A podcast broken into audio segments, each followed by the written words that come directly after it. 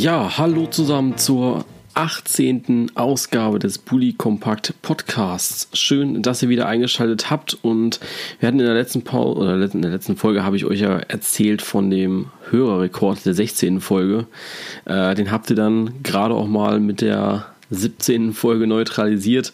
Ähm, von 24 Hörern sind wir auf 34 Hörer gestiegen. Das war ja schon ein extremer Anstieg von ja, von der einen auf die andere Folge. Ähm, nachdem wir letzte Woche uns schon ein bisschen auf die Länderspielpause vorbereitet haben, können wir uns heute voll und ganz der Schlussphase der zweiten Bundesliga widmen. Da ist es ja gestern Abend nochmal richtig, richtig spannend geworden, nachdem Union Berlin, beziehungsweise für mich gestern Abend, da ich ja immer dienstags aufnehme, ähm, da Union Berlin ja ihr Spiel gegen den ersten FC Nürnberg mit 1-0 gewinnen konnte, haben sie sich äh, auf Rang 1 geschummelt, sage ich mal, oder ja, was heißt geschummelt, erarbeitet. Der VfB Stuttgart somit nur auf Rang 2 und ja, das Favoritenrennen ist äh, so ein bisschen ins Stocken geraten an diesem Spieltag. Und das ist so das Hauptthema, was ich eigentlich heute mit euch machen möchte. Ähm, über die zweite Bundesliga reden, über die Tabellenkonstellation oben sowie unten. Ähm, ja, da das Aufstiegsrennen momentan extrem spannend ist und auch im Abstiegsrennen noch einiges passieren kann, werden wir darüber heute reden. Und ja, fangen wir auch gleich mal an, oder?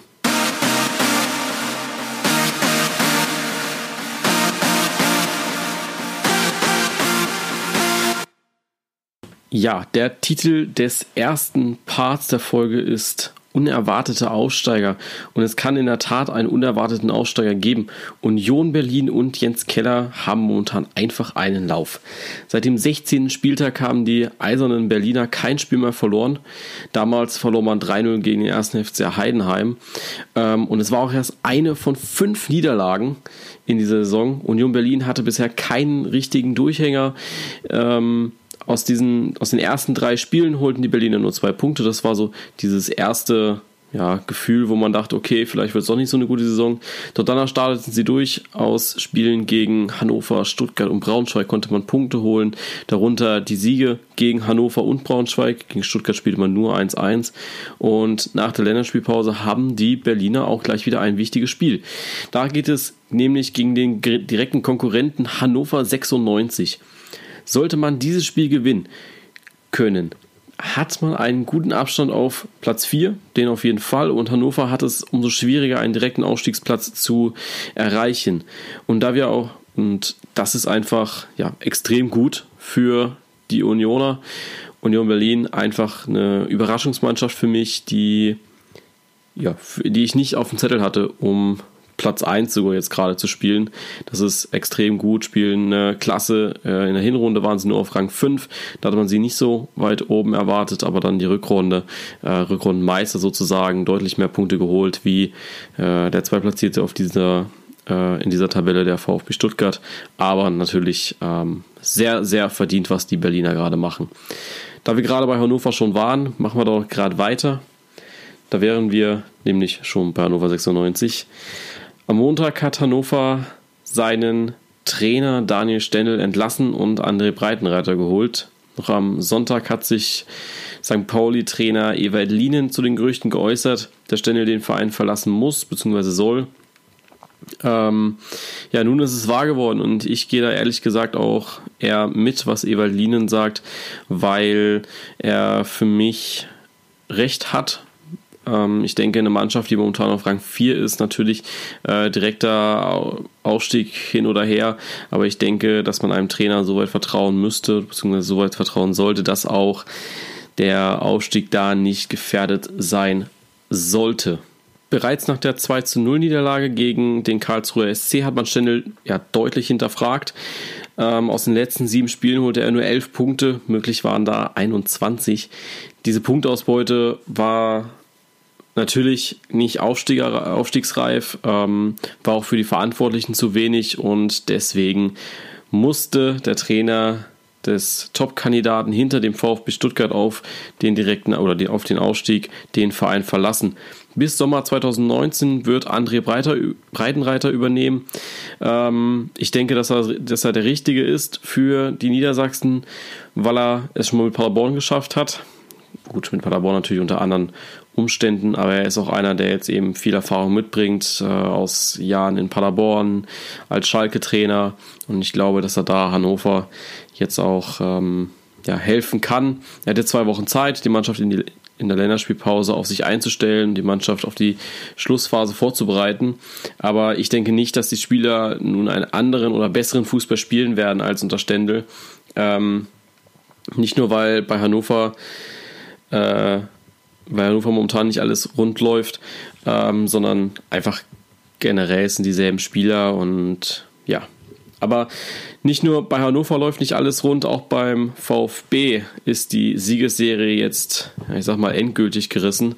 Ähm, nach fünf Siegen hintereinander folgten jetzt zwei Unentschieden und die Niederlage gegen Fürth. Woran es liegt, kann man jetzt nicht wirklich sagen. Ähm, viele VfB-Fans geben Jens Schindelmeiser, dem Sportdirektor, die Schuld, weil er Großkreuz entlassen hat. Allerdings finde ich, dass der Großkreuzabgang keine ja, entscheidende Rolle spielen darf und sollte in dieser äh, Thematik, dass jetzt ein Leistungsabfall einfach da ist. Ich denke, dass die Spieler jetzt auf lange Zeit auf sehr hohem Niveau gespielt haben. Und der VfB ist ja für seine Durchhänger auch so ein bisschen bekannt, sage ich mal. Ähm, wichtig ist, dass die Schwaben sich jetzt in der Länderspielpause fangen, ähm, ja, Energie tanken und dann mit äh, frischem Wind, mit äh, ja, mit einer guten Form in die finale Phase Saison starten. Die entscheidenden Spiele werden auf jeden Fall sein gegen Dresden, Union Berlin und natürlich auch Hannover. Ähm, das Ziel für den VfB sollte für mich sein, äh, beziehungsweise wenn ich jetzt Trainer wäre, sollte ähm, das Ziel sein, so viel Abstand zu den Platz 2, beziehungsweise, ja, wenn man natürlich Platz 1 wieder erobert, ähm, aber zum dritten Platz aufzubauen und so, dass man die Aufstiegsplätze nicht am letzten Spieltag noch ausspielen muss. Das sollte dann schon alles äh, geritzt sein, dass man dann gegen die Kickers Würzburg in der Mercedes-Benz Arena den Aufstieg feiern darf. Nachdem wir jetzt zwei Mannschaften hatten, die eher weniger Glück hatten in der letzten Zeit, kommen wir nun zu einer Mannschaft, die ihr Glück wiedergefunden hat, nämlich Eintracht Braunschweig. Braunschweig war über elf Spieltage auf Platz 1. Nun konnten sie den Abwärtstrend, den sie nach der Rückrunde hatten, äh, stoppen. Zum Glück weil die Hinrunde war extrem stark von der Mannschaft von Thorsten Lieberknecht und jetzt muss man einfach sagen, die Rückrunde war bis hierhin extrem schwach. Aus den ersten Spielen nur äh, unentschieden rausgeholt, waren so diese 1-1-Mannschaft, was natürlich nicht gut ist. Diese ähm, Jetzt die zwei, in den letzten zwei Spielen holten sie auch zwei Siege raus. Diese sechs Punkte brachten es wieder auf Rang 3, was auch extrem wichtig ist.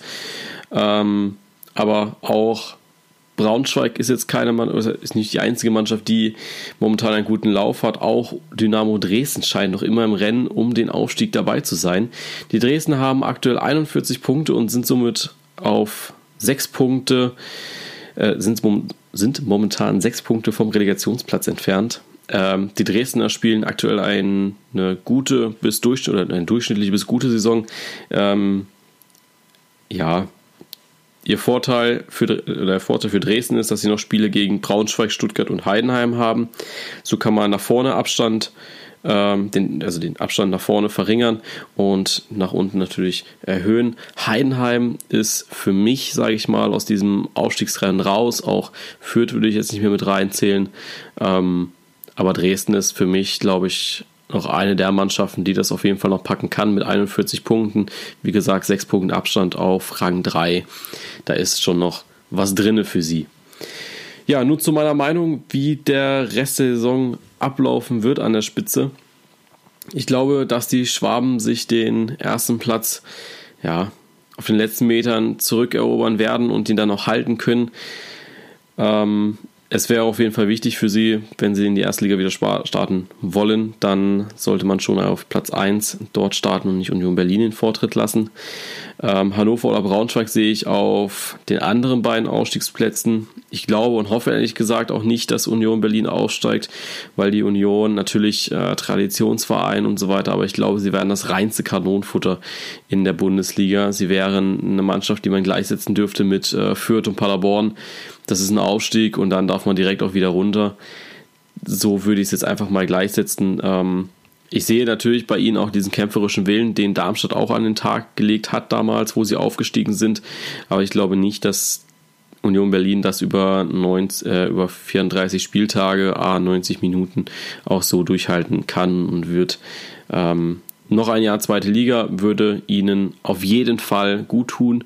Und ich glaube dann, wenn man dann aufsteigt, dann sollte man auch sagen, okay, dann passt es.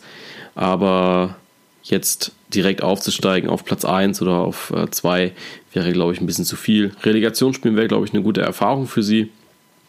Aber ähm, auch da denke ich dann nicht, dass sie sich gegen eine erste Mannschaft durch oder eine Mannschaft aus der ersten Liga durchsetzen werden.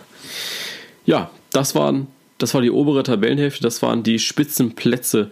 Äh, gerne schreibt mir eure Meinung zu den Spitzenplätzen, also wer steigt auf, wer schafft die Relegation und wer schafft leider nicht den Aufstieg in die erste Bundesliga. Das alles könnt ihr mir schreiben über die üblichen Kanäle Instagram, Facebook und E-Mail. Ja, dann machen wir doch gleich weiter mit den Absteigern, würde ich mal sagen.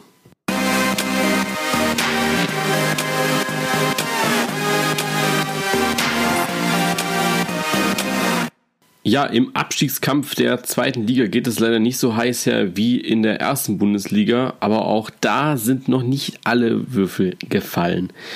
Ähm, ich würde gern mit der Stadt anfangen, wo ich auch immer mal wieder ins Stadion gehe und das heißt, äh, wir fangen ganz unten an, nämlich beim Karlsruher Sportclub. Aufgeben ist keine Option. Das ist die Devise hier in Karlsruhe momentan. Ähm, heute hat der offizielle Vorverkauf für die Spiele von dem KSC gegen Stuttgart und Kaiserslautern begonnen und ich kann euch sagen, die Schlange war verdammt lang. Ich habe es gesehen bei Instagram, also wer kalt da Interesse, äh, Interesse, hat, das mal zu sehen. Ähm, der KSC hat auf Instagram da eine schöne Schlange gepostet. Ähm, dieses, dieses Banner aufgeben ist keine Option, haben sie schon gegen Hannover hochgehoben, also schon vor dem Spiel, bevor man wusste, dass man auch 2-0 gewinnt. Ähm, und nach einem langen, langen, guten Kampf eigentlich sind die Karlsruhe nun wieder auf Rang 18 abgefallen. Das ist natürlich ja extrem kontraproduktiv, sage ich mal, wenn man das Ziel Klassenerhalt hat. Ähm, aber ja, mit dem Sieg gegen Hannover konnte man sich zwischenzeitlich auf Rang 16 hochschieben. Aber jetzt folgten eben wieder zwei Niederlagen. Die Konkurrenten gewannen alle und so landete man auf Rang 18. Ähm, der Gang in die dritte Liga wäre ein sehr, sehr schwerer Schlag für Karlsruhe, also für die Stadt Karlsruhe und aber auch für den Verein und Umgebung, ähm, weil natürlich man ja erst vor ein paar Jahren in die dritte Liga abgestiegen ist, dann kurz vorm Aufstieg in die erste Liga war das dann leider nicht geschafft hat durch, ja, ich sag mal, ein paar, ein paar Schiedsrichterentscheidungen, ähm, beziehungsweise eine Schiedsrichterentscheidung. Und man dann eben in der zweiten Liga geblieben ist, der ja, Top-Leistungsträger Markus Koschinski als Trainer dann auch nicht mehr so geliefert hat, der dann auch äh, entlassen bzw. selbst gegangen ist mit Oral äh, die erste Saison jetzt hatte. Oder man hatte jetzt mit Thomas Oral die erste Saison und die war jetzt auch nicht so überragend. Dann kam Slomka. Slomka hat die ersten Spiele nicht viel gerissen, hat dann angefangen, was zu reißen und das hat dann, und diese Serie ist dann wieder gerissen. Ähm, ja, der Gang wäre eben extrem bitter. Ähm, ein Gesichtspunkt ist auch, dass man sagen muss, die Karlsruher haben sich ein neues Stadion schon gekauft, sage ich mal. Sie haben es geplant und es soll gebaut werden. Das heißt, der Wildpark, so wie er jetzt aktuell ist, wird es dann in, ich glaube, 2020 ist der äh, fertige Termin oder ist der Termin für die Fertigstellung, ähm, wird es da nicht mehr geben. Und man muss einfach sagen, da gehen Fernsehgelder flöten, ähm, da gehen natürlich Zuschauereinnahmen weg, weil natürlich äh, eine Mannschaft äh, kannst du erstmal kriegen sie ja jetzt aktuell schon das Stadion nicht voll, wenn es eben nicht so gut läuft. Und da muss man einfach sagen, dass es extrem schwierig wäre, das dann noch zu finanzieren. Zudem haben bisher nur wenige Spieler auch Verträge für die dritte Liga. Ich glaube, das wären drei. Ähm, ja, man müsste eine komplette neue Mannschaft bilden. Man darf auch gespannt sein, ob äh, Kreuzer und Slomka in der Kombination noch zusammenbleiben. Heute gab es eine Krisensitzung beim KSC. Da wurde deutlich gesagt, dass äh, Mirko Slomka bis Ende der Saison Trainer sein wird und darüber hinaus wahrscheinlich auch, wobei ich nicht glaube, dass Slomka ähm, nach einem oder bei einem eventuellen Abstieg noch Trainer ist beim Karlsruher SC. Ja, es darf gespannt sein, oder man darf gespannt sein, ob Karlsruhe es schafft mit Kreuzer und Slomka, was schon Hoffnungsträger einfach sind hier in der Umgebung, ähm, es schafft, den Aufstieg zu vermeiden. Ebenfalls abstiegsbedroht ist der erst Aufsteiger aus oder ist der Aufsteiger aus der dritten Liga Erzgebirge Aue. Seit dem elften Spieltag ist Aue tief im Abstiegskampf versunken. Auch die starke Offensive mit Köpke und Nazarov reichen nicht aus, um sich da rauszuholen. Äh, Aue scheint für mich, äh, wie auch der KSC als Absteiger, schon so ein bisschen festzustehen. Ähm, am Ende gehe ich auf jeden Fall nochmal auf die Tabellenkonstellation ein, also auf die genauen Punkte. Aber für mich dürfte da schon die Sache gegessen sein. So, auch Bielefeld hat sich jetzt dazu entschlossen, einen neuen Trainer zu holen, der Luxemburger Jeff. Und ich hoffe, ich spreche es richtig aus. Seben wird es wahrscheinlich heißen, beerbt Jürgen Kramny. Kramny kam erst am, Ende, am Anfang der Saison zu Bielefeld und soll nun den Abstieg verhindern. Ähm, natürlich, aktuell stehen die Armin auf Rang 18, äh, 16 und somit auf dem Relegationsplatz. Der neue Trainer zeigt auch Zuversicht und sagt, dass er solche Situationen kennt und sich dieser Aufgabe stellen möchte. Ähm, Im Restprogramm hat Bielefeld keine Konkurrenten mehr vor sich und muss sich somit gegen Mannschaften aus der oberen Tabellenhälfte durchsetzen. Ähm, das haben Karlsruhe und Aue nicht. Die haben noch Leute oder die haben noch Spiele gegen äh, Mannschaften aus, dem, aus den unteren Regionen. Ähm, zum Schluss kommen wir zu der Mannschaft, zu der Überraschungsmannschaft der Rückrunde für mich. Ähm, auch wenn sie und ich möchte nicht lügen, doch sie sind in den Top 5 drinne der Rückrundenmannschaften. Also wenn es um die Rückrundentabelle geht, wäre diese Mannschaft ein starker Kandidat um den Aufstieg. Und da rede ich vom FC St. Pauli. Sie haben sich in der Rückrunde um 180 Grad gedreht und zeigen ja ein ganz anderes Gesicht aktuell.